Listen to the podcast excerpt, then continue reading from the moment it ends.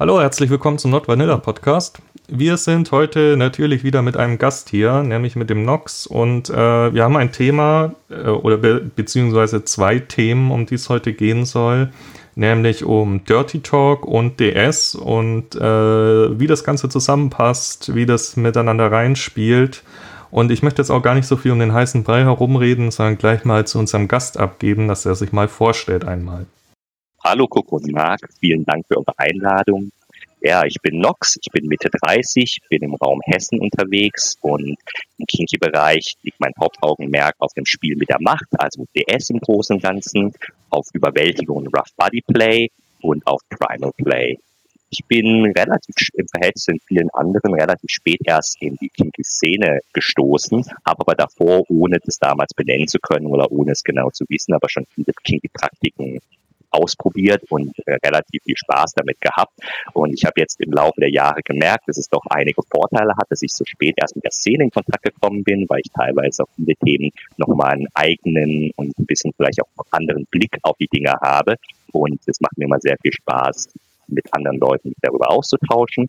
Und deswegen habe ich auch bewusst einen Themenkomplex gewählt heute mit Dirty Talk und DS, das vielleicht für viele Zuhörer erstmal gar nicht im direkten Zusammenhang steht. Aber im Laufe des Gesprächs wird sich hoffentlich offenbaren, warum ich diese beiden Themen miteinander kombiniere. Du wolltest mit äh, Dirty Talk losstarten und das ist ähm, auch ein sehr interessantes Thema, weil ähm, ich glaube, es betrifft viele Leute. Äh, Dirty Talk, auch wenn es wahrscheinlich oft nicht so als äh, wirklich einzelne spezielle Praxis gesehen wird, wie jetzt zum Beispiel Fesseln, sondern eher so äh, ein Baustein ist, der oft mitschwingt, aber mit dem sich doch viele Leute äh, schwer tun, äh, unter anderem auch ich. Ähm, und da bin ich jetzt äh, sehr gespannt, was du da dazu zu erzählen hast. Sehr gerne. Also die Probleme, die du jetzt schon beschrieben hast, die hatte ich selber auch und bin gewisserweise selber auf Erkundungstour gegangen. Ich denke, das Phänomen, das wir alle kennen, ist, was wir erst, erst mit Dirty Talk verbinden, ist teilweise dieser Porno-Dirty Talk. Dieses, diese Kombination aus Tourette-artigen Beschreibungen, was man gerade macht, und zum Beispiel für mich war es schon immer ein großer Abturner, dass die klassischen Pornofrauen dauernd so viel und so laut und so aggressiv Fuck schreien. Das ist irgendwie mhm. für mich, das, ist, das wirkt auf mich immer so, als wäre das eher so ein halber Exorzismus, und zwar die, die schlechte Art von Exorzismus. Und deswegen habe ich mir eigentlich mal überlegt, warum es mich so abturnt und warum ich immer innerlich leicht enttäuscht bin, was die sagen. Und für mich ist hauptsächlich so, dass beim Porno-Dirty Talk gibt es ein paar Probleme. Das eine ist, was die Dirty Talk-mäßig darin sagen, sind meistens, die geben einfach die Handlung, die sie machen. Das heißt, wenn beispielsweise der Mann kickt, dann sagt er einfach nur, beschreibt er einfach nur das, was er macht. Dann mhm. kommt noch dazu, dass das, was die sagen, ihrer Handlung gar keine zusätzliche Dimension äh, verleiht. Der Marc hat es ja gerade eben schon gesagt, Dirty Talk ist irgendwie gar keine eigene Spielart, sondern das ist an sich eher etwas, was fast jede Spielart verstärken kann. Es ist mehr ein Enabler. Und im gerade Pornobereich zumindest wird es meistens komplett nicht dafür genutzt, sondern das ist mehr eine Wiedergabe des Geschehens auf der Tonspur. Und dann das dritte Problem bei Porno Dirty Talk ist häufig, dass die, dass das, was die Pornodarsteller zueinander sagen, einfach miteinander gar nichts zu tun haben. Das ist gewisserweise so, dass jeder einfach nur so seine Schlagworte reinwirft und dadurch hat es eben eine sehr distanzierte und sehr formale Art, ähm, an das Thema ranzugehen. Und das heißt, die Probleme, die Marc jetzt beschrieben hat, ich denke, das geht vielen Leuten so es ging mir genauso. Und ich habe aber selber bemerkt, dass gute Sprache oder erotische Sprache ähm, für mich sehr stimulierend sein kann. Und ich habe die Erfahrung gemacht, dass es für viele auch so ist. Man weiß noch nicht genau, wie man an die Sache rangehen soll. Deswegen möchte ich heute damit starten. Vielleicht als erstes noch, damit ich mich nicht so häufig wiederholen muss für die Leute, die mich nicht kennen.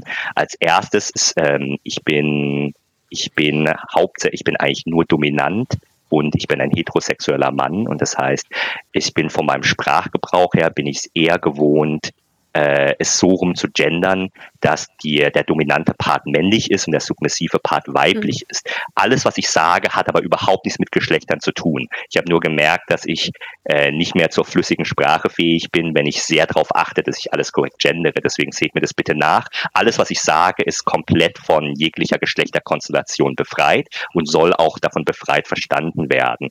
Das andere ist, alles, was ich heute erzähle und auch im Gespräch mit euch sage, steht natürlich unter der Prämisse, dass es alles konsensual geschieht.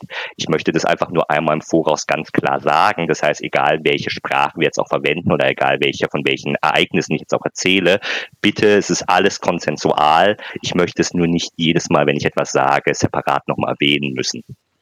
Und am. Ende auch nochmal um es klarzustellen, ich erzähle hier selbstverständlich nur von meinen eigenen Erfahrungen, von meinen Präferenzen. Und gerade im DS-Bereich habe ich manchmal das Gefühl, dass es ein bisschen so ein Wettkampf darum geht, wer, wer, wer keine Ahnung, wer macht es besser oder so. Das ist, darum geht es mir gar nicht, sondern ich möchte eigentlich eher von meiner Erfahrung erzählen und vielleicht den einen oder anderen Zuhörer oder euch beide vielleicht inspirieren, Elemente davon zu übernehmen oder selber mal auszuprobieren.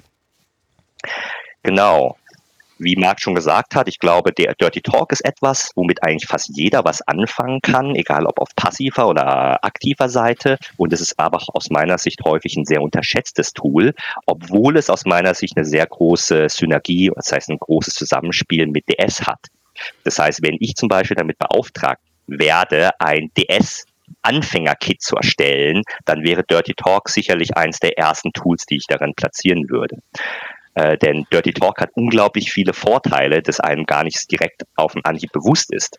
Als erstes vielleicht ganz kurz, was verstehe ich unter Dirty Talk? Unter Dirty Talk verstehe ich eigentlich den Einsatz von Sprache zur Erhöhung der sexuellen Stimulation oder der Lust. Das heißt, es kann eigentlich alles sein. Es müssen auch keine, das müssen jetzt auch gar keine Aufzählungen von Genitalien sein oder es muss gerade kein Pornodialog sein, sondern es geht eigentlich bei Dirty Talk vielmehr darum, eine gewisse Sehnsucht zu erzeugen. Das heißt, man möchte mit dem Gegenüber gemeinsam eine Sehnsucht aufbauen nach mehr, nach etwas mehr.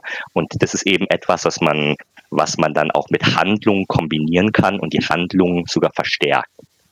Und ich selber verwende die äh, Dirty Talk insgesamt in allen, was ich mache. Das heißt, in den DS-Elementen, im Rape Play, im Rough Body Play und ich habe jetzt mit Fesseln gerade angefangen. Wenn ich mal besser werde im Fesseln und es nicht mehr so viel Gehirnleistung verbraucht, werde ich das wahrscheinlich auch beim Fesseln verwenden. Denn die Vorteile davon sind erstmal von Dirty Talk, Erstens, alle Menschen hungern nach Geschichten. Das ist etwas, das ist der Grund, warum ich mich angefangen habe, damit zu befassen. Menschen sind unfassbar an Geschichten interessiert. Seien es Bücher, seien es Filme, seien es Erzählungen. Menschen hungern danach. Das heißt, deswegen habe ich das Gefühl, Dirty Talk ist erstmal im sexuellen oder im erotischen Bereich etwas, das sehr sicher ist. Wir wissen alle, wir interessieren uns irgendwie für den Austausch von diesen Geschichten. Dann kommt von bei Dirty Talk hinzu, es ist zeitlich überhaupt nicht beschränkt. Das heißt, man kann Dirty Talk als Vorspiel verwenden. Und zwar schon Wochen vorher, bevor man das wirkliche Spiel startet. Wie ich schon gesagt habe, für mich ist Dirty Talk vor allem eine Art Sehnsucht zu erschaffen oder Sehnsucht zu teilen und das funktioniert besonders gut auf Dauer. Deswegen ist Dirty Talk zum Beispiel meine bevorzugte Art des Vorspiels. Das heißt, wenn ich beispielsweise ein elaboriertes oder weniger elaboriertes Spiel plane, dann mache ich meistens sehr viel Foreshadowing. Und zwar nicht Foreshadowing nur im Sinne von, aha, wenn du wüsstest, was passiert, das kann auch funktionieren, sondern sondern ich versuche schon die andere Person mit guten gemeinsamen Dirty Talk in das Mindset reinzubringen, damit die Person sie wirklich sich emotional darauf freut. Also nicht nur mental, sondern wirklich eine körperliche Reaktion darauf hat. Das finde ich zum Beispiel sehr schön. Das heißt, die zeitliche Dimension ist viel stärker bei Dirty Talk. Das das andere, ein weiterer Vorteil von Dirty Talk ist auch, dass man häufig bei anderen Spielarten nicht hat, ist, es ist möglich, mit Dirty Talk jemanden dort abzuholen, wo die Person sich gerade befindet. Der Grund dafür ist, dass man, dass es, dass mit der Übergang zwischen normalen Sprechen und Dirty Talk sehr sanft und sehr fließend sein kann. Das heißt, ich denke, das kennt jeder. Zum Beispiel, ich nehme jetzt mal irgendein Beispiel, wenn man jemand einfach nur schlagen würde. Es ist ja nicht so, dass beide Menschen immer gleich viel Lust haben, sondern häufig ist es so, dass eine Person ein bisschen motivierter ist und die andere Person äh, verführt. Und bei Dirty Talk ist das unglaublich sanft möglich. Man kann es sehr nur ins, ähm, man kann sehr mit den Nuancen spielen und es fühlt sich auch auf eine Weise elegant und verführerisch an, wenn man es gut macht dann ist zum Beispiel ein weiterer riesiger Vorteil von Dirty Talk die unglaubliche Flexibilität. Ich nehme mal zum Beispiel ein Beispiel, was man mit Dirty Talk machen kann. Ähm, die Menschen, die mich kennen, wissen es vielleicht. Ich gebe immer mal wieder Workshops zu unterschiedlichen Themen. Und letztes Mal habe ich auf so einem Workshop, Seminar, Event, ich weiß gar nicht, wie man es beschreibt, ein Experiment mit Dirty Talk gemacht. Und zwar das Thema war Gangbang. Und es hat zum Beispiel so stattgefunden, das war eine Person, die sich freiwillig als in Anführungsstrichen das Opfer gemeldet hat. Und dann haben sich andere, eine Anzahl anderer Leute, zum Beispiel fünf andere, ganz grob abgesprochen und haben anstatt die Person körperlich zu berühren, sich um sie herum gesetzt, also auch mit ein bisschen bedrohlicher Körpernähe, und haben nacheinander sie Dirty Talk gegangbangt. Das heißt, beschrieben, was man macht. Und es mag auf Anhieb etwas lächerlich klingen, aber der Effekt ist unglaublich, der, weil es einfach, man bekommt die gleiche Aufmerksamkeit wie bei einem Gangbang.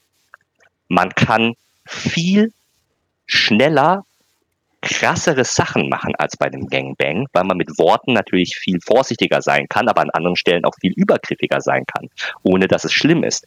Und das Schöne daran ist zum Beispiel bei dem Dirty Talk Gangbang ist, dass die dass das, ich nenne es jetzt mal das Opfer, war danach so heiß, dass sie sich schon fast versucht hat, den, den anderen, also den aktiven Teilnehmern körperlich anzubiedern. Aber alle haben sich zurückgehalten, unter anderem, weil ich denen gesagt habe, das ist kein Körperkontakt. Und das war dann schon fast eine Situation, wo eben wir als, also als Gruppe eine, äh, diese Frau verbal auf jede erdenkliche Weise geschändet und durchgenommen haben. Und zwar so sehr, dass bei ihr der Widerstand komplett geschmolzen ist und sie fast darum gebettelt hat, dass wir endlich körperlich werden. Leider war dann die Zeit aus und der Raum war leider danach für einen anderen Workshop belegt, so dass wir sie zitternd und etwas durcheinander einfach liegen gelassen haben.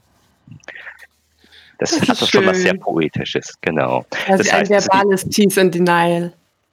Oh ja, es war noch viel mehr als Tease and Denial. Mhm.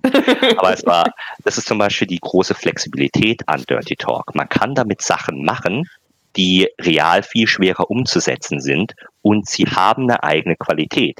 Ich habe danach mit der Person mhm. gesprochen und die Person fand zum Beispiel dieses Erlebnis einem echten körperlichen Gangbang nicht unterlegen. Mhm. Dann weiterer großer Vorteil, und das ist jetzt mehr der Zusammenhang noch mit DS, gemeinsam eine gute Dirty Talk Atmosphäre oder eine Praxis aufzubauen, schafft gemeinsame erotische Assoziationsketten. Und das ist sehr, sehr stark, weil normalerweise ist es so, wenn, selbst wenn man denkt, dass man sich kennt, hat man häufig noch nicht die gleichen Assoziationsketten. Wenn man aber mit Dirty Talk lässt sich aber relativ einfach und relativ ungefährlich gemeinsame Assoziationsketten bilden. Und das ist mhm. sehr, sehr, sehr mächtig. Dann noch von den kleineren Wirkungen, die häufig häufig vergessen werden, ist, es verankert, Dirty Talk verankert die Person in der Gegenwart. Das heißt, es gibt häufig Spielarten im DS oder auch manchmal sehr körperliche Spielarten, wo es so ist, dass es für die eine Person oder vielleicht auch für beide manchmal in dem Moment, wo es geschieht, gar nicht so geil ist, weil man meistens überwältigt ist oder überfordert ist und gar nicht weiß, wie man sich fühlen soll. Und das Erlebnis wird eigentlich erst später, wenn man wieder alleine ist oder im Nachgang, fängt es an nachzuziehen und richtig geil zu werden. Das hat auch, ist auch sehr, sehr, sehr schön. Und ich habe die Erfahrung gemacht, man kann das eben verstärken, indem man gerade bei solchen Spielen, die eigentlich erst ein bisschen überfordernd sind, wenn man da guten Dirty Talk einbindet, verankert man die Person in der Gegenwart. Die erleben zwar die Handlung immer noch etwas distanziert, weil sie überfordert, aber das, was man sagt, der Dirty Talk-Anteil, der ist präsent und, in der, und wird in der Realität ausgelebt und führt zu erhöhter Spannung. Hm. Und dann ist der letzte ganz große Vorteil von Dirty Talk, dann muss ich es, denke ich, nicht mehr weiter anpreisen, ist, anders als viele andere Spielarten, ist es für mich eine Klinge, die sich mit der Benutzung schärft. Das heißt, je mehr man das macht, desto besser mhm. wird es. Es ist nicht, es hat gerade nicht diesen Effekt, dass man es eventuell anfängt langweiliger zu werden und man Abwechslung braucht, sondern es ist eigentlich eher etwas, was sich selber verstärkt. Hm. Das stimmt, ja. Hm. Ähm, ich habe diese Frage, was, äh, was äh, Dirty Talk für einen ist und ähm, wie man es einsetzt, mal in einer anderen Runde reingeworfen. Hm.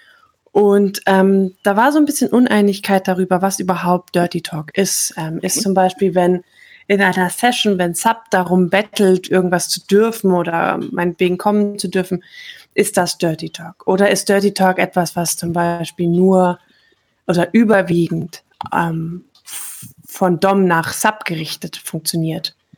Mhm. Gerade wenn man es als DS-Instrument ein, einsetzt, ähm, ist es ja schon so, dass aktive DS-Ausübung, sage ich mal so, eher eine Aktion von DOM ist. Wenn man jetzt Dirty Talk als Werkzeug für DS betrachtet, wäre es ja auch so, dass das, dass der überwiegende Teil bei DOM liegen würde. Äh, ähm, da muss ich widersprechen. Aber ich kann dazu gerne sagen, wie ich das sehe. Also als mhm. erstes, mhm. was für mich Dirty Talk ist, das würde ich eher sehr weit äh, offen lassen, das das, was ich vorhin gesagt habe. Äh, immer wenn man Sprache gezielt zur Erhöhung der sexuellen Stimulation einsetzt, ist es für mich Dirty Talk. Dadurch kann man es nicht an einer einzelnen Handlung festmachen. Zum Beispiel, wenn ich jetzt mich aufrege und äh, ich, ich weiß nicht, keine Ahnung, angenommen, ich wäre jemand, der sich, wenn er sich aufregt, Schwanz oder sowas sagt, dann wäre das definitiv kein Dirty Talk, selbst wenn es inhaltlich vielleicht ein erotisch besetztes Wort ist oder so, weil meine Intention nicht das ist. Deswegen auch kommt es sehr drauf an. Zum Beispiel, ich bin jemand, ich bestrafe selten ohne Grund. Und häufig, wenn ich bestrafe, ist es mehr eine disziplinarische Maßnahme. Was es bedeutet, ist zum Beispiel, dass es für mich, selbst wenn zum Beispiel der submissive Teil währenddessen um um irgendwas bettelt, ist es für mich in dem Moment nicht zwingend erregend, sondern ich halte mehr die mhm. Struktur aufrecht. Dann wäre das für mich in dem Moment kein Dirty Talk beispielsweise.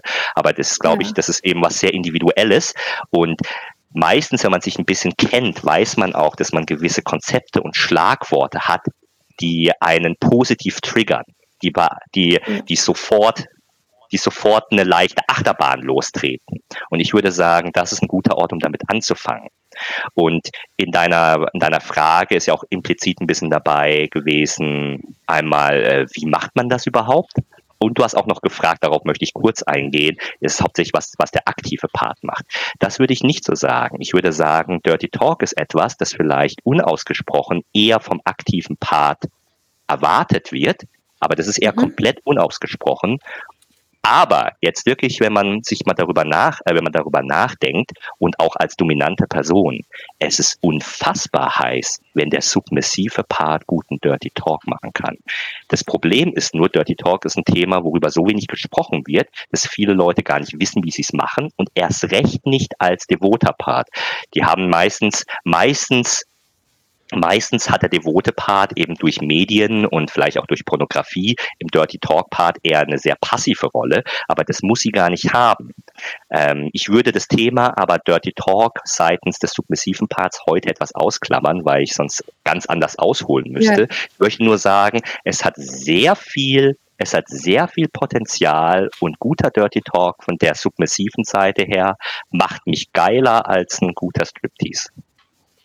Ja, ich habe jetzt äh, sehr aufmerksam zugehört, weil ich, äh, ich persönlich dachte immer, Dirty Talk ist sowas, was ich selber wenig verwende, aber wenn wir es tatsächlich für die, äh, weil ich auch nur an diesen Porno Dirty Talk gedacht habe, wenn wir bei der Definition bleiben, dass es Sprache zum Einsatz der Stimulation der sexuellen ist, dann äh, betreibe ich tatsächlich schon äh, Dirty Talk und zwar nämlich im Ageplay-Bereich vor allem weil da. Total.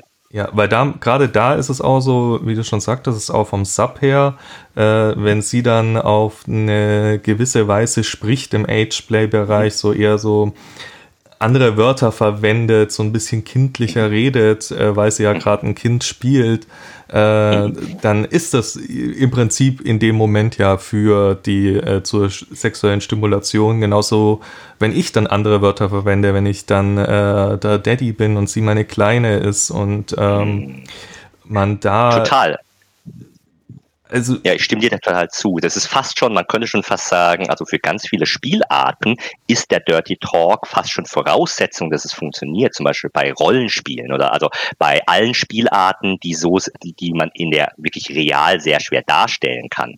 Da ist es eigentlich aus meiner Sicht, da baut man die gesamte Welt ja gar nicht physisch auf, sondern in Wirklichkeit nur gemeinsam im Kopf und der Austausch findet eigentlich nur verbal statt. Und deswegen stimme ich dir total zu. Und das ist auch eins, also eins meiner Ziele, was ich mit diesem Thema heute eigentlich erreichen möchte. Ich möchte eigentlich, dass es, dass man mehr Bewusstsein darüber hat, weil da kann man, da gibt es viel Raum, um sich zu verbessern. Und das ist etwas, wo Menschen sich noch sehr scheuen, aber wo ich sehr positive Erfahrungen gemacht habe für die Sexualität und tatsächlich auch für die Kommunikation, wenn man lernt, äh, damit umzugehen. Das ist zum Beispiel, mhm. wäre auch zum Beispiel mein erster Einstieg, ähm, wenn ich zum Beispiel, wenn ich mit Menschen über Dirty Talk spreche und die mich fragen, wie man das besser machen kann, dann sage ich immer zum Anfang, also die ersten zwei Schritte, die ich gebe, ist einmal, ähm, man sollte sich selber auf jeden Fall mal fragen, ist es bei jedem so. Es gibt bestimmte Worte, es gibt Beschreibungen, es gibt Szenen, egal aus Büchern oder sonst wo, die einen ein bisschen heiß machen. Und es macht Sinn, sich darüber, also darüber Gedanken zu machen, warum, also worauf kommt es eigentlich an, damit ich es gut finde. Das ist nämlich gar nicht so selbstverständlich und man lernt dabei auch sehr viel über sich selbst, weil häufig, das sind ja nur Worte, die sind ja, es ist ja noch nicht selten so, dass genau ein spezifischer Satz gesagt werden muss, sondern es ist eigentlich eher, es wird, es muss ein Konzept übertragen werden, das einen sehr heiß macht. Und da ist eigentlich die erste Frage, welches Konzept davon macht mich eigentlich geil?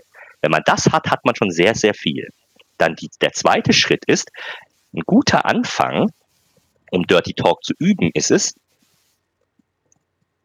über seine über seine beliebten Fantasien zu sprechen oder seine Kings mit einer beliebten Fantasie als Beispiel zu untermauern.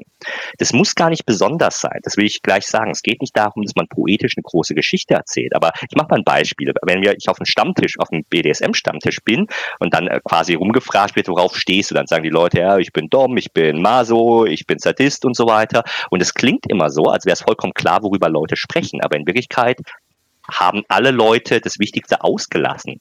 Denn es gibt so viele Arten, dominant oder submissiv zu spielen. Es gibt so viele mhm. Arten, sadistisch und masochistisch zu sein. Die Unterschiede sind riesig und es interessiert mich eigentlich, die, die Details interessieren mich eigentlich viel mehr. Und da kann man zum Beispiel gut einsetzen. Ich mache mal ein kleines Beispiel. Ich habe ja zum Beispiel gesagt, ich mache unter anderem DS und Überwältigung und Rapeplay und Rough Body Play. Wenn ich das zum Beispiel auf einem Stammtisch erzählen würde, dann würde ich, anstatt einfach nur zu sagen, ja, ich stehe auf ähm, Überwältigung und Rapeplay und Rough Body Play, das sagt Leuten so, gibt ihnen vielleicht ein Gefühl, was es ist.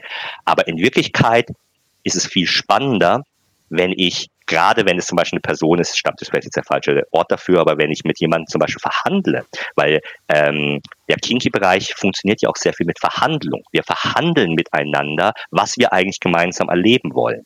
Und gerade wenn man bereits in einer Verhandlung ist, anstatt dass ich zum Beispiel einer potenziellen Spielpartnerin einfach sage, ich mag Rayplay, kann ich ihr viel mehr sagen, indem ich ganz kleines bisschen Dirty Talk einbaue, indem ich zum Beispiel sage, beispielsweise ich sage, ich mache Rayplay, dann fragt sie mich, was meinst du damit? Und anstatt dass ich einfach sage, na ja, ich plane das so und dann mache ich das und dann mache ich das, kann ich zum Beispiel ihr sagen, das Rayplay zu meinen ursprünglichen, also zu einem meiner ältesten sexuellen Fantasien gehört.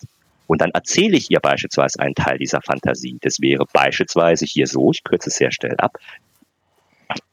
Als ich, als ich meine Sexualität angefangen habe zu entdecken, kam das eigentlich aus dem, aus dem kindlichen Spielen heraus. Das heißt, ich habe damals halt viel von, ich habe viel so Kämpfe gespielt und so, deswegen ist meine Urfantasie dazu auch ein bisschen, auch ein bisschen naiv und auch leicht peinlich. Aber es spielt keine Rolle. Es war für mich damals trotzdem sehr heiß. Und meine Fantasie hat sich mit meiner Sexualität dahingehend entwickelt, dass ich mir überlegt habe, naja, ich könnte vielleicht ein Warlord sein oder ein König oder sowas ähnliches, wie schon gesagt, sehr kitschig. Und die andere, die Frau meine Begierde in dem Fall, vielleicht mein Gegenüber, ist natürlich eine stolze Königin eines anderen Königreichs, die vielleicht dreist zu mir war, weil sie sich mir nicht sofort unterworfen hat oder weil sie nicht bereit war, Tribut zu zollen oder so. Und meine Fantasie ging dann natürlich so, dass ich ihr Land überfallen habe, dass ich ihre Truppen besiegt habe und es selbstverständlich damit enden musste, dass ich in ihren Palast eindrang und sie vor mir war.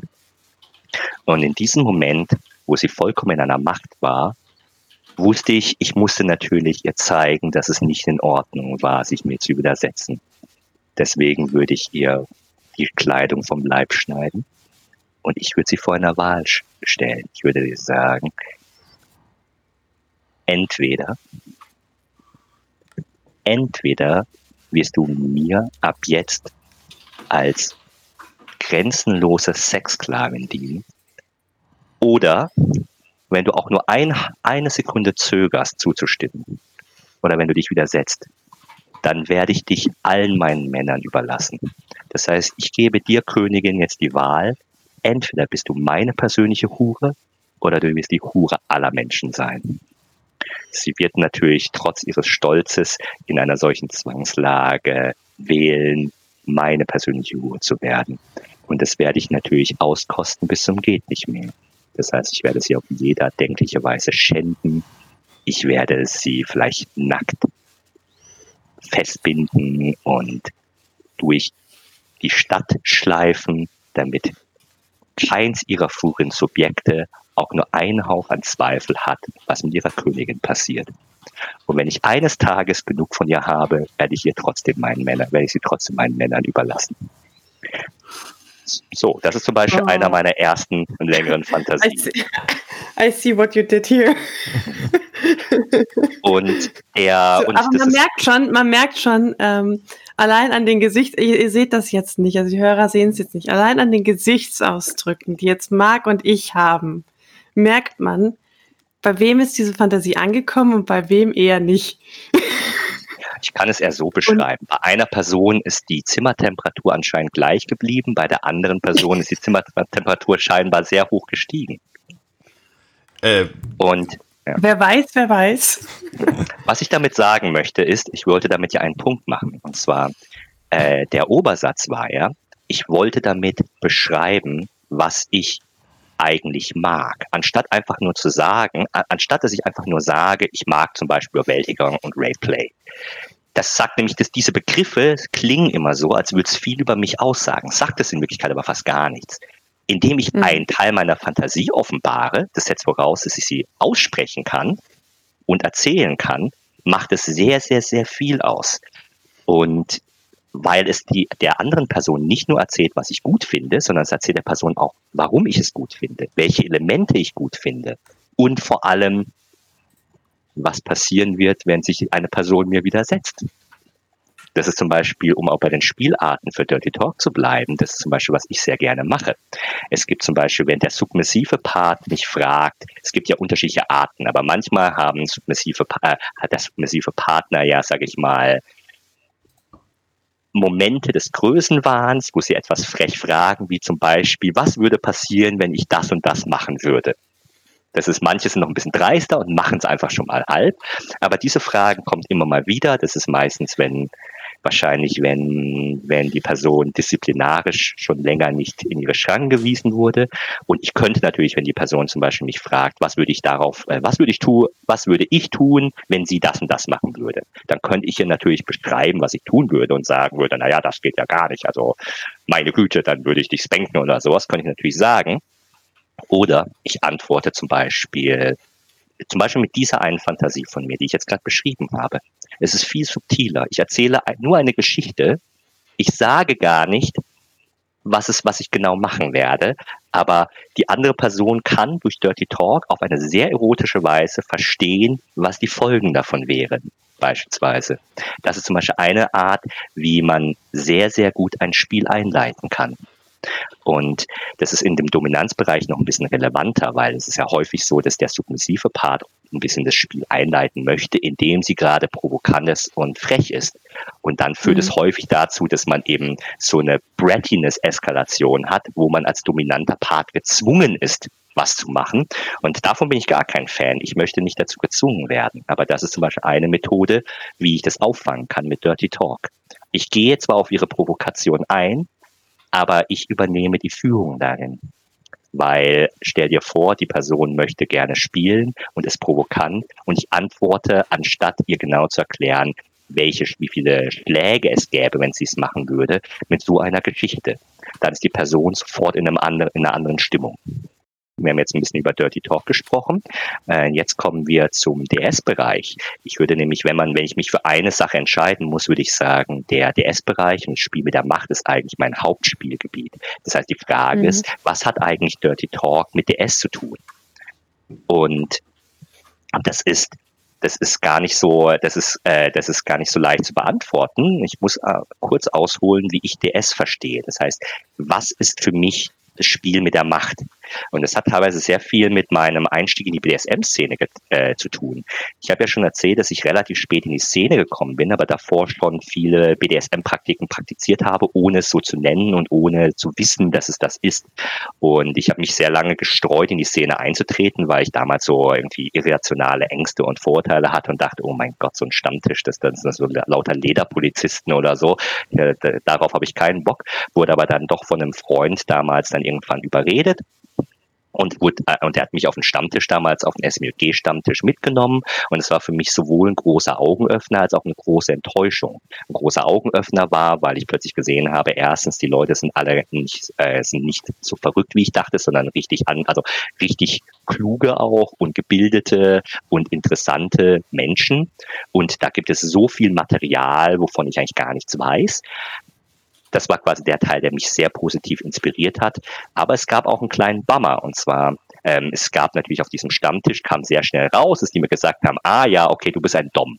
Und da habe ich eigentlich erst gedacht, so, oh, total krass, jetzt bin ich, ich, ich war bis jetzt total der Amateur, ich wusste gar nichts, ich wusste gar nichts, jetzt bin ich endlich mal unter Profis und die werden mich so stark fördern und ich werde so viel lernen. Das heißt, ich war sehr lernbegierig und wollte alles wissen und wollte ihnen halt sagen, so, ja, erzählt mir was über äh, das Dominanzsein, über DS und so. Und dann haben die quasi angefangen und gesagt, so, ja, ist erstens SSC, das habe ich dann verstanden, quasi so, okay, das habe ich so abgehakt, okay, das war Präambel, natürlich ist es vollkommen klar, dass einvernehmlich sein muss. Dann war, man muss über alles reden. Und da habe ich gedacht, okay, verstanden. Das war, ähm, ich habe, für mich war das so, okay, das ist das, was, das war quasi, die, äh, das war quasi das Präambel eigentlich nur. Jetzt kann es eigentlich losgehen. Und dann war, kam danach, ja, das war es eigentlich. Und ich habe innerlich gedacht, wie das war's? Das war das, was ihr mir über DS sagen könnt. Und das, da war ich schon ein bisschen ähm, ich war unzufrieden, ich konnte aber nicht genau sagen, worin meine Unzufriedenheit lag, weil wenn ich mit anderen Leuten gesprochen habe, gab es eigentlich nur diese zwei, gefühlt diese zwei großen Positionen. Dass DS einfach etwas ist, das man so miteinander abspricht, oder es gab die äh, es gab die, ich nenne sie die, ich habe sie selber getauft, die Urintheorie. Und zwar, dass man beschreibt, dass dominante Menschen, von denen geht einfach eine Ausstrahlung aus, die dich dazu, äh, die, die dich dazu verführt oder die dich dazu zwingt, dich unterwürfig zu verhalten. Und wenn ich aber nachgehakt habe, woher das kommt oder wie man das macht oder wie man das lernt, hat man immer gesagt, naja, das hat man halt einfach. Und deswegen fühlt sich für mich immer so an, als würden die sagen, das spürt man im Urin. Deswegen habe ich es jetzt Urintheorie genannt. Und es war für mich insgesamt sehr unzufrieden. Äh, ich war sehr unbefriedigt dadurch und habe mich dadurch selber auf die Suche begeben. Und jetzt viele Jahre später Darauf sind auch beispielsweise meine ähm, DS-Workshops aufgebaut. Ich beantworte die Fragen, die ich selber damals hatte. Okay, reden wir kurz über DS, damit ihr, äh, damit ihr versteht, wie DS für mich funktioniert und was ich daran mag. Ich mache mal eine kleine Fallstudie. Und zwar, ich war in einer Bar damals, in einer Kinky Bar und habe gesehen, eine unglaublich attraktive, langbeinige Frau sitzt am Tresen und wartet auf ihr Getränk. Ein scheinbar dominanter Mann kommt hinzu, der gut angezogen ist und spricht sie von der Seite an und streckt ihr seine Hand hin und sagt, küss meinen Ring. Die Person kannten sich nicht davor. Die Frau hat darauf nicht gut reagiert. Der Warum Mann nur? ist aber sehr, der Mann ist sehr dominant aufgetreten allerdings. Und da ist die ganz große Frage, wenn ich diese Geschichte erzähle, lachen alle. und auch zu Recht. Aber die wichtige Frage ist, warum hat das eigentlich nicht funktioniert? Und Weil er sie nicht angepinkelt hat, um Dominanz zu zeigen. Äh, Der Ring ist einfach für Anfänger. Genau, ich verstehe. Das ja, ist in genau. wie im Wilden Westen. Wer zuerst pinkelt, hat gewonnen. Hm. Genau. Und ja, aber zurück zum Thema. Darauf abgeleitet habe ich, finde ich, gibt es eine extrem wichtige Frage, die sich alle dominanten äh, Paar, äh, alle dominanten Spieler einmal fragen sollten aus meiner Sicht. Und zwar die Kernfrage bei DS ist eigentlich, warum sollte überhaupt irgendjemand irgendetwas tun, was du willst? Das, weil der Mann kam an, wollte, dass die Frau, die unbekannte Frau, seinen Ring küsst. Sie hat es nicht gemacht. Die Frage ist, warum zur Hölle sollte sie das machen? Und da gibt es unterschiedliche Dimensionen davon. Beispielsweise, ich nenne es jetzt mal, weil man ein bisschen um Zeit zu sparen, äh, man kann Teil eines Rollenspiels sein. Das heißt, man hat davor abgesprochen, was passiert. Das wäre ein Grund, warum eine Person das tut. Dann, man könnte es, man könnte der anderen Person drohen. Das ist zum Beispiel auch eine Spielart, dass man sagt, äh, gehorche, spute, ist dein Müsli, sonst Schläge. Das ist zum Beispiel eine Art. Das ist schon, ja, oder man kann bestechen. Das ist, man sagt, tue das, dann bekommst du ein Eis beispielsweise.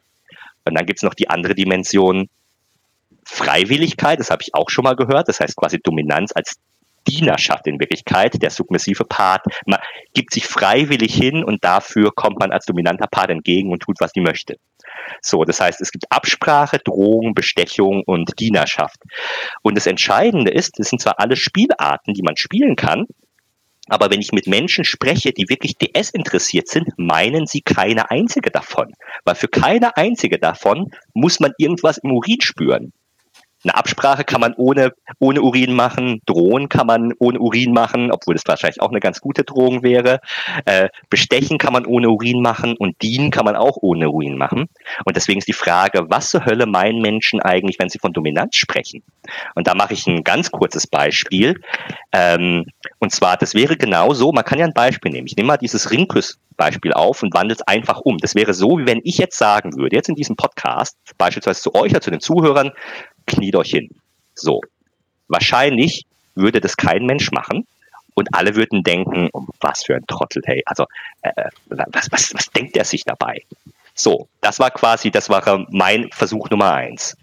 Und jetzt, um Dominanz besser zu verstehen, ändere ich etwas. Ich könnte zum Beispiel sagen, wir löschen das, was ich gerade eben gesagt habe, und ich sage, ähm, ich möchte gerne ein interaktives Experiment mit euch ausführen. Keine Sorge, es wird nicht schlimm. Bitte macht mit, es wird sehr spannend. Und dann sage ich, kniet euch hin. Die Chance, dass Leute sich hinknien würden, wäre deutlich, deutlich höher.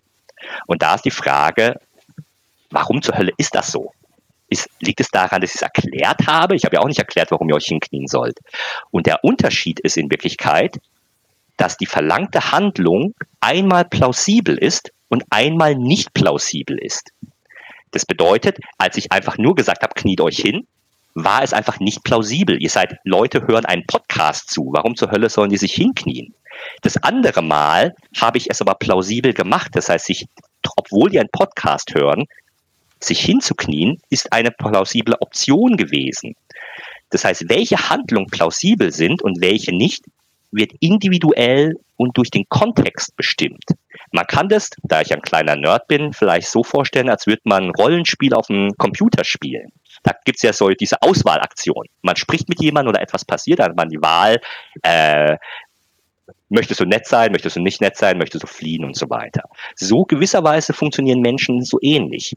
Unser Gehirn bereitet uns auf bestimmte Aktionen vor. Das ist zum Beispiel der Grund, wenn ich sagen würde, Coco, ich werfe dir einen Ball zu, dann werfe ich den Ball, dann ist die Chance sehr viel höher, dass du es fängst, als wenn ich einfach nichts sage und dir den Ball an den Kopf schmeiße. Der Grund dafür ist, dass dein Körper, dass dein Körper aus dem Kontext Handlung bereitstellt. Das heißt, wenn du nicht weißt, dass ein Ball kommt, zum Beispiel wenn du am Kochen bist, bereitet dein, stellt dein Gehirn die Handlungen zur Verfügung, die du zum Kochen wahrscheinlich brauchen wirst, aber nicht um Ball zu fangen. Und gewisserweise ist es auch so, ist es auch so, äh, wenn man mit Dominanz spielt. Das heißt beispielsweise, warum hat es mit dem Ringküssen nicht funktioniert? In meinem obigen Beispiel. Das liegt daran, dass die Frau saß wahrscheinlich am Tresen und wollte ein Getränk haben. in keiner ihrer Rollenspieloptionen, die ihr zur Verfügung standen, stand dabei, dass sie den Ring eines fremden Menschen küssen sollte. Deswegen war seine, das, was er verlangt hat, komplett aus dem Kontext gerissen und für sie vollkommen unplausibel. Das heißt, die Chance, dass sie darauf eingehen wird oder auf eine Weise eingehen wird, die er gut findet, ist super niedrig. Im besten Fall wird sie mit Irritation reagieren. Und so ist es mit vielen Dingen. Und das, was bedeutet das für Dominanz? Das bedeutet, Dominanz, das, was Leute beschreiben und das, was auch besonders geil daran ist, ist in Wirklichkeit, ist die Fähigkeit, den aktuellen Kontext zu ändern und zu kontrollieren. Das heißt, man beherrscht in Wirklichkeit nicht die andere Person, sondern den Kontext, in der sich die andere Person befindet. Ich mache mal ein anderes Beispiel, woran man das zum Beispiel merkt. Menschen beherrschen den Kontext regelmäßig. Ich, äh, zum Beispiel, wenn ich mit meinen Kumpels so einen Männerabend habe und in der Kneipe rumsitze und plötzlich tritt durch die Tür eine wunderschöne Frau. Was passiert? Alles verändert sich. Es ist, alles verändert sich und es betrifft, sage ich mal, alle in diesem, alle in diesem Raum. Und zwar es verändert sich so fundamental, dass man fast sagen könnte, es ist nicht mal mehr derselbe Raum. Das merkt man vor allem daran, dass ich und alle meine Kumpels bei der Auswahlmöglichkeit, wie wir jetzt handeln haben sollen, alles spammen, äh, so tun, als wären wir davon nicht beeinflusst worden. Das ist zum Beispiel etwas, wie Menschen zum Beispiel den Kontext verändern. Und das machen zum Beispiel auch Menschen, die sehr charismatisch sein können. Und das können wir uns nutzen und ist aus meiner Sicht eine gute Art, um an das Dominanzspiel ranzugehen. Das heißt, ich versuche, wenn ich mit Dominanz versuche, wenn ich jemanden dominiere, versuche ich nicht die Person physisch dazu zu zwingen, das wäre auch eine sehr schöne Spielart, die ich auch mache, sondern wenn es wirklich nur um DS geht, geht es darum, wie muss ich wie ergreife ich Kontrolle über den Kontext und wie muss dieser Kontext aussehen, damit für die andere Person das, was ich von ihr möchte, plausibel wird. Damit es nicht ganz so abstrakt ist, mache ich noch ein kleines Beispiel dazu. Nehmen wir mal das Ringküss-Beispiel. Das wurde ich nämlich tatsächlich gefragt, genau zu diesem Beispiel, wie das denn aussehen könnte. Und zwar gleiche Situation. Das heißt, wie müsste der dominante Kerl, der unbedingt möchte, dass diese fremde Frau seinen Ring küsst, äh, das anstellen. Als Beispiel, weil unser Thema ja Dirty Talk ist, er könnte es beispielsweise mit Dirty Talk versuchen, indem er mit ihr über seine, also über Fantasien sich austauscht. In, diesen, in diesem Gespräch könnte sich zum Beispiel herausstellen, dass er sagt, ich habe hohe Anforderungen an meine submissiven Spielpartner. Ich verlange von denen immer ein kleines, aber aber intimes Tribut. Und dann würde sie vielleicht neugierig reagieren und fragen, was meinst du mit Tribut? Und dann könnte er beispielsweise sagen, ich verlange von ihnen, dass sie mir einen ganz kleinen Teil ihres Stolzes opfern. Und dann wird sie vielleicht fragen, was könnte sie opfern? Und dann könnte er zum Beispiel sagen, beispielsweise indem sie hier in der Öffentlichkeit meinen Ring küsst. Was, das ist jetzt natürlich ein sehr einfaches Beispiel, aber was ich damit zeigen möchte ist, er hat, indem er diese Sachen gesagt hat, angefangen, die Struktur, also den Grund und den Kontext, wie die zueinander stehen, zu verändern. Und plötzlich wird es, den Ring zu küssen, eine Option. Ob sie sich dafür entscheidet oder nicht, hängt von anderen Faktoren ab, aber es wird plötzlich eine Option. Versteht ja. ihr, was ich meine? Ich verstehe, was ja. du meinst, aber ähm, ich glaube, du warst etwas schnell, weil es ist.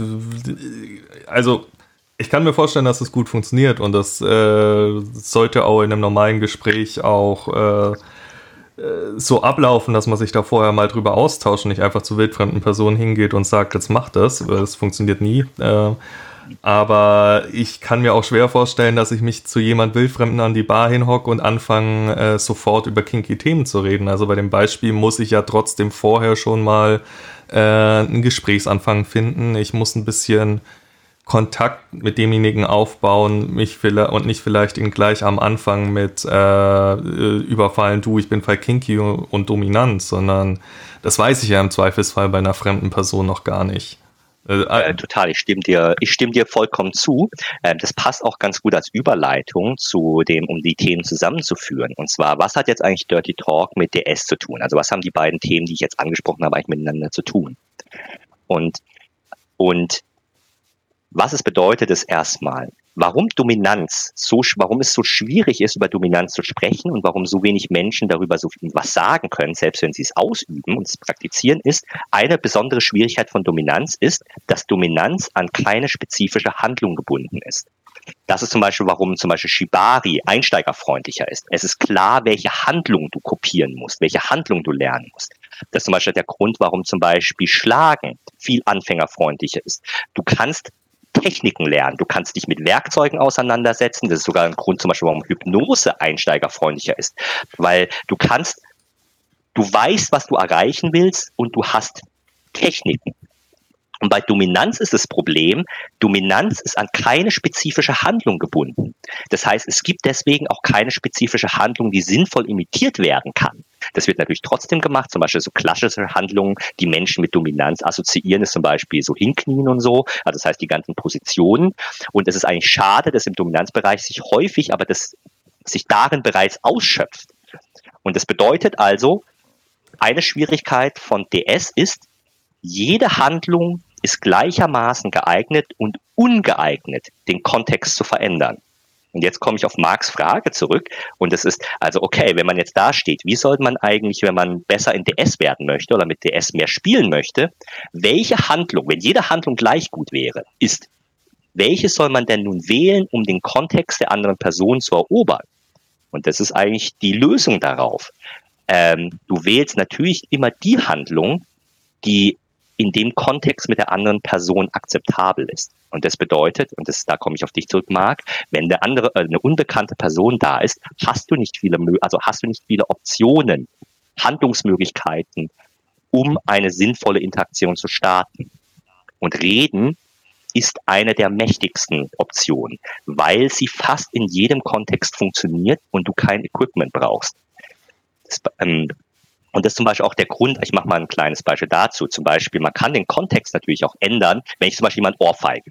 Das möchte ich jetzt nur mal sagen, nicht, dass ihr es falsch versteht, nicht, dass jemand äh, irgendwie den Podcast dann zitiert und sagt, oh, er hat im Podcast gelernt, um dominant zu sein, ist jede Handlung geeignet. Das heißt, ich kann ab jetzt Leute kennenlernen, indem ich einfach ohrfeige. Und das ist, zeigt aber nochmal ein Beispiel. Eine Ohrfeige kann sehr, sehr gut geeignet sein, ein DS-Spiel einzuleiten, aber es kann auch katastrophal nicht geeignet sein.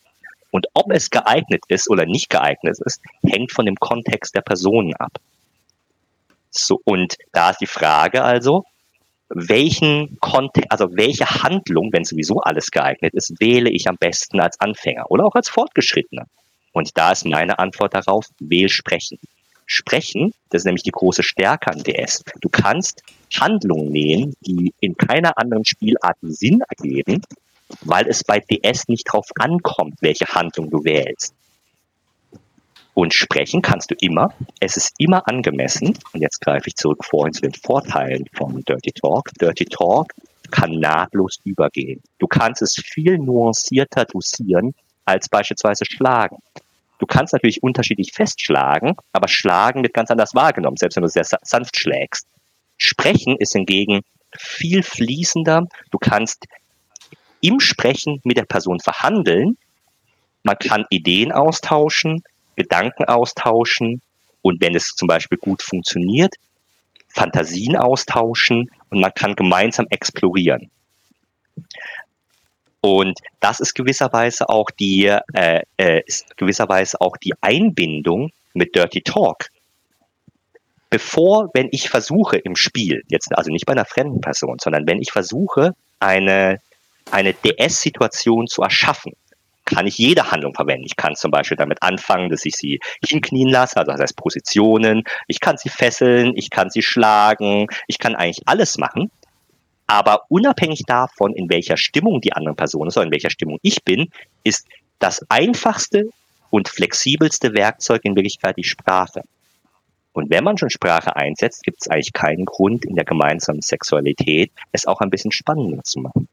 Und deswegen ist Dirty Talk aus meiner Sicht einer der, also einer der wichtigsten und Kerntools für gutes DS. Macht das Sinn, was ich sage? Äh, es ist, es ist tatsächlich äh, viel Info. Mir schwirrt ein bisschen der Kopf. Ich versuche es gerade noch. Ich, ich überlege, ob ich das irgendwie in einem Satz kurz zusammenfassen kann, aber ich glaube, das wird verdammt schwierig. Ähm, wenn ich das jetzt äh, so runter destilliere, äh, ich kann es gerne, ich kann einen Versuch unternehmen. Genau. Wenn ich das, was ich bis jetzt gesagt habe, destillieren müsste, war das erstens, ich habe über, ich habe die Vorteile, Vorzüge. Der Vorteil von Dirty Talk ist, es ist sehr anregend und es verändert das Framing und den Kontext für die andere Person. Das heißt, wenn sich die andere, wenn man gutes Dirty Talk macht, befindet sich die andere Person an einem anderen Ort. Auf der DS-Seite ist es Dominanz macht ganz viel aus, dass man das Framing und den Kontext der anderen Person kontrollieren kann. Das heißt, dass man kontrolliert, in welchem Mindset sich die andere Person befindet. Deswegen ist Sprache und Dirty Talk ein sehr gutes und sanftes und dosiertes Mittel, um Dominanzspiele unterschiedlicher Stärke durchzuführen, einzuleiten, zu verstärken, und zu ergänzen. Ich glaube, äh, das äh, Mindset ist das richtige Wort. Ich glaube damit, also zumindest ich tue mir damit leichter, als wenn wir von Kontext reden, ne, eher von, wenn wir von Mindset reden. Äh, ich glaube, du möchtest dabei auf dasselbe hinaus. Ähm, dann kann zumindest ich mir besser was drunter vorstellen. Vielleicht geht es ja noch jemanden so. Ähm, okay, das ist ein sehr guter Hinweis auf jeden ja. Fall. Ähm, jetzt nur noch mal zu der Sache mit den ähm, äh, fremden äh, Personen ansprechen. Äh, ich möchte nur noch mal hier den Disclaimer setzen. Geht nicht einfach zu fremden Leuten hin und fangt mit kinky Sachen an. Lernt die Leute erstmal normal kennen. Das wird im Normalfall immer besser funktionieren, als wenn ihr gleich irgendwas kinky von ihnen verlangt oder es mit kinky Sachen erschlagt. Nur, dass es hier nicht falsch verstanden wird. Absolut. Wobei, wobei, man muss natürlich dazu sagen, in welchem Kontext lernt man sich kennen. Ne? Also Total. ich weiß, glaube ich, dass dass ich Nox kennengelernt habe auf einer ähm, BDSM-Party. Und es war so ein, wir standen irgendwie in der Gruppe zusammen, haben irgendwie geredet und ne, so das klassische Kennenlernen. Und da meinte er plötzlich so, ja, mal eine ganz abstruse Frage, irgendwie, was ist, was hast du mich gefragt? Irgendwie sowas wie, was ist deine intimste Fantasie? So als, ne, so als ähm, Icebreaker. Und ich so, äh, äh, äh, ja, hm. Ähm, und also es kann schon auch ganz cool sein. Das, das stimmt. Ja, halt be ihr beide recht, halt ihr beide recht. Der Teufel steckt immer im Detail. Und es ist natürlich ja. in einem Podcast ist natürlich gut, erstmal einen Sicherheitshinweis zu geben. Ich würde, ich stimme Marc vollkommen zu. Ich persönlich würde so ausdrücken. äh, seid euch einfach bewusst, was ihr tut es wird immer mhm. Folgen haben. Also das ist zum Guten und zum Schlechten. Und das ist, ich glaube, ich finde, man muss seine Sachen ownen. Und natürlich ist es meistens eine richtig bescheuerte Idee, zu einer fremden Person hinzugehen und äh, einfach gleich erstmal mit Sexualität zu kommen. Das wäre genauso auch unabhängig vom Kinky-Leben. Ich würde auch nicht im Vanilla-Bereich mit einer, zu einer fremden Person gehen und einfach über Sexualität sprechen. Also auch nicht Kinky-Sex. Das ist zum Beispiel aus meiner Sicht zum Beispiel vielleicht auch ein bisschen das Problem eigentlich bei so Dickpics in Wirklichkeit. Das ist einfach, es ist viel am Platz, weil es nicht in den Kontext passt. Aber darauf möchte ich gar nicht zurück. Ich glaube, unsere Zeit geht langsam aus. Vielleicht ja. möchte ich mhm. noch ganz kurz das Thema ähm, einsammeln. Nur, das heißt also, wenn man nur ganz kurz, dass man nicht, mich nicht falsch versteht, wie Coco schon meinte, in der, auf einer BDSM-Veranstaltung ist natürlich, das immer wieder beim Kontext, ist ein anderes Umfeld. Es ist klar, jeder ist hier da, weil er auf BDSM steht. In meinem Kopf war dieses Szenario mit der fremden Frau an der Bar einfach irgendwo eine Bar im Vanilla-Leben. Und da fände ich das ziemlich schwierig. Deswegen habe ich das jetzt nochmal angemerkt. Ah, klar. Ja, das macht meinen Punkt aber nochmal klar. Der Kontext bestimmt, welche Verhaltensweisen was auslöst. Dominanz ist die Fähigkeit, auf eine elegante und konsensuale Weise den Kontext zu verändern. Welche Methode verwendet wird, um den Kontext zu verändern, ist prinzipiell beliebig. Aber welche Methoden man einsetzen kann, hängt vom Kontext selbst ab. Meistens ist Sprache in jedem Kontext in Ordnung. Deswegen ist Sprache auch so ein starkes Werkzeug für DS.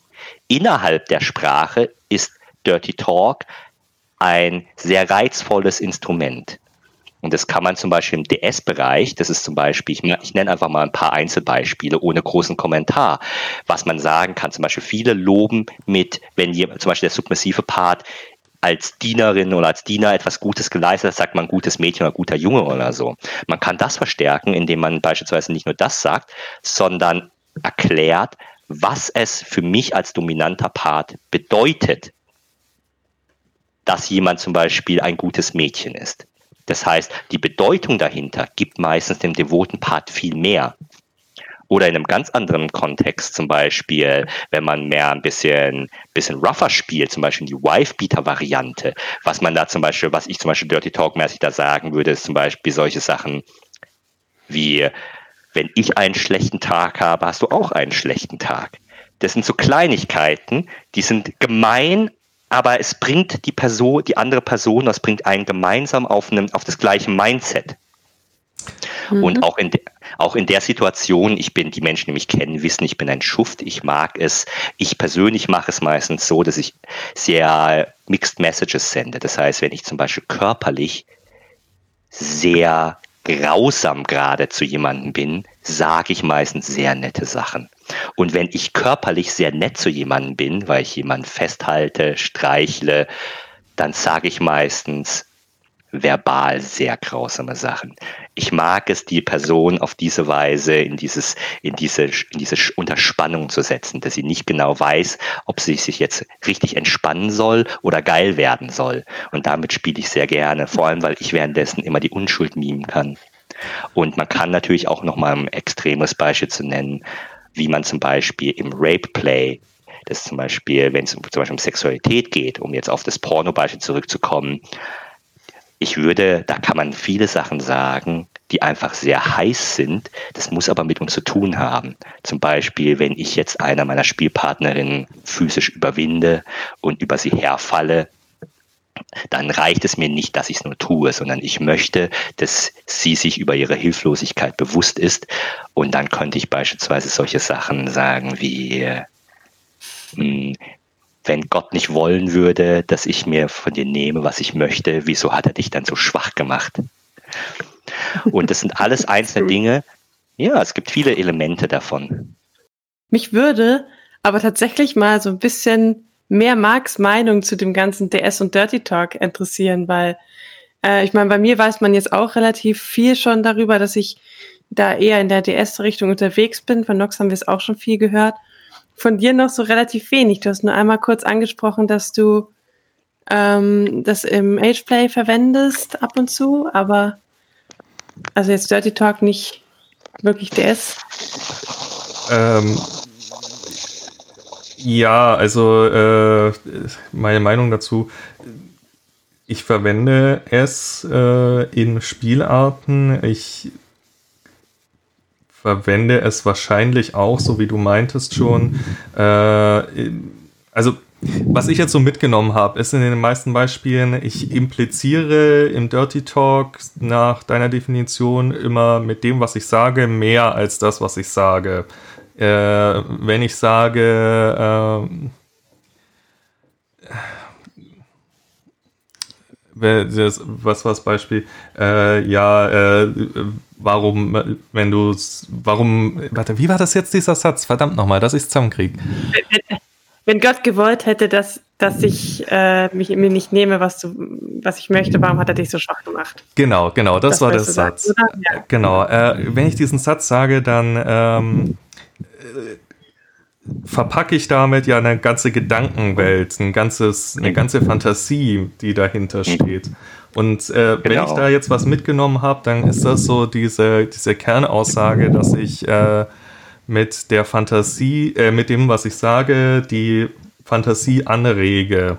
Äh, und wie gesagt, mit einem Satz mehr transportiere als nur, dies, nur die Wörter des Satzes. Das, das was ich Fall. am Anfang versucht habe, was ich zum Beispiel an Pornos schlecht finde, weil Pornos geben genau das wieder, was gerade nur passiert. Und dann muss ich, finde ich, dann, das brauche ich nicht. Ich kann vielleicht zum Abschluss, also ich muss sagen, Ageplay ist jetzt nicht mein, also ist nicht mein Metier, ähm, aber es kommt durchaus vor, dass ich Spielpartnerinnen auch mal hier und da was vorlese oder ein Märchen erzähle. Das hat jetzt nicht so einen starken, äh, für mich nicht so einen starken Ageplay-Faktor, sondern das ist mehr entweder im Rahmen von einer Art von, es ist einfach ein bisschen nett sein, ist ein bisschen Handy verteilen. Aber da fällt mir auch ein Beispiel ein, was ich mal einer, ähm, einer Spielpartnerin in diesem Zusammenhang erzählt habe. Das würde ich gerne noch erzählen. Vielleicht kannst du es für dich verwenden. Natürlich mhm. nicht in dem gleichen Sinne, weil ich natürlich einen anderen sexuellen Schwerpunkt habe. Aber ich habe ihr zum Beispiel zum Einschlafen die, Gewichte, äh, die Geschichte von Schneewittchen erzählt. Die Geschichte von Schneewittchen ist ja, dass die böse Königin Angst hat, dass die das Schneewittchen hübscher ist und versucht, sie durch einen Jäger töten zu lassen und so weiter und so weiter. Und am Ende gewinnt Schneewittchen. Ich habe ihr diese Geschichte quasi erzählt, aber am Ende war ich nicht zufrieden. Ich fand, das war jetzt gut, dass ich sie, dass ich sie in Sicherheit gewogen habe, aber da muss noch ein bisschen ein Twist dran.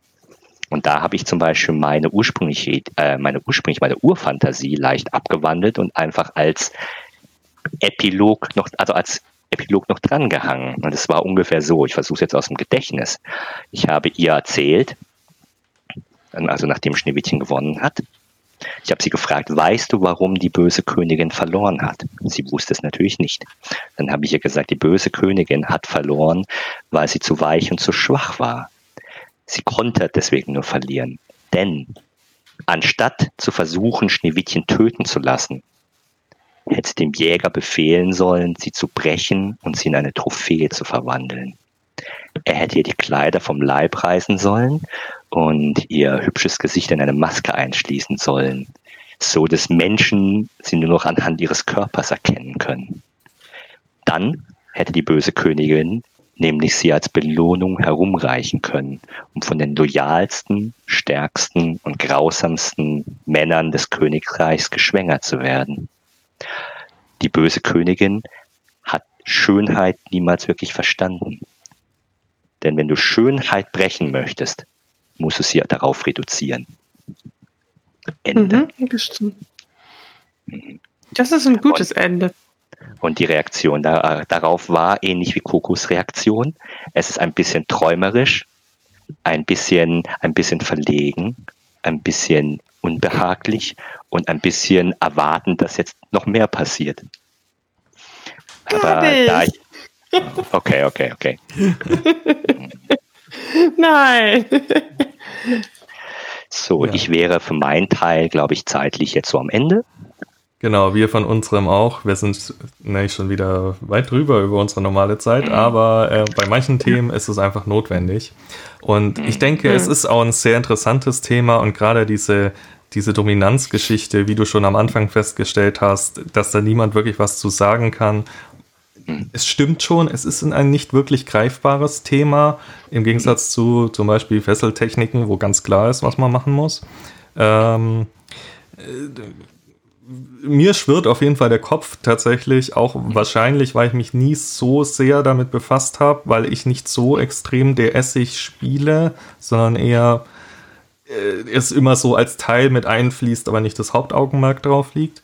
Aber ich denke, es war trotzdem äh, sehr interessant für viele Leute und äh, vielleicht äh, können sich Leute jetzt noch äh, mehr drunter vorstellen. Natürlich ist es wie immer, jeder spielt ein bisschen anders, jeder definiert Dinge für sich ein bisschen anders.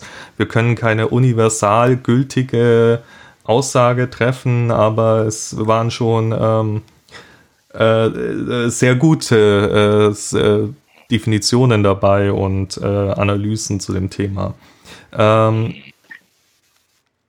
wir haben die, wir konnten natürlich in der kurzen Zeit die Themen alle nur anreißen. Das heißt, ich habe, ich hoffe, ich konnte in der kurzen Zeit einen ganz guten groben Überblick geben und ihr hattet trotzdem Spaß gehabt. Und ich wollte in dem Zusammenhang auch sagen, also auf jeden Fall vielen Dank nochmal für Coco und Marc, für die Einladung und die Zuhörer für eure Aufmerksamkeit. Ihr könnt mich jederzeit gerne in Gesprächen auf das Thema DS ansprechen oder auf Partys oder mir auch auf FetLife schreiben. Und wie Coco vorhin schon gesagt hat, wenn, also, wenn ihr neben mir steht und die Gespräche langweilig werden, kann es schon mal sein, dass ich euch über eure geheimsten und dunkelsten Fantasien ausfrage. Genau. Das ist tatsächlich was, was ich auch ganz gern mache auf BDSM-Veranstaltungen. Äh, kann ich also sehr gut nachvollziehen. Äh, mhm. An dieser Stelle, äh, Coco, hast du noch einen Schlusssatz oder sollen wir hier uns verabschieden für heute? Äh, nee, ich bin immer für mehr qualifizierten DS-Content, also, äh, aber sonst mehr habe ich nicht. Nee. Okay. Dann wie immer, äh, folgt uns auf Social Media, schreibt uns gerne, auch wenn noch Fragen zu dem Thema sind, schickt die uns gerne, wir leiten die weiter. Oder ihr kennt vielleicht Nox persönlich oder trefft ihn persönlich mal, könnt ihr ihn auch selber löchern. Das hat er gerade äh, sich selber eingebrockt, indem er das äh, angeboten hat. Ähm, und dann äh, vielen Dank, dass du da warst. Und dann hören wir uns beim nächsten Mal wieder. Bis dahin, ciao. Tschüss. Tschüss.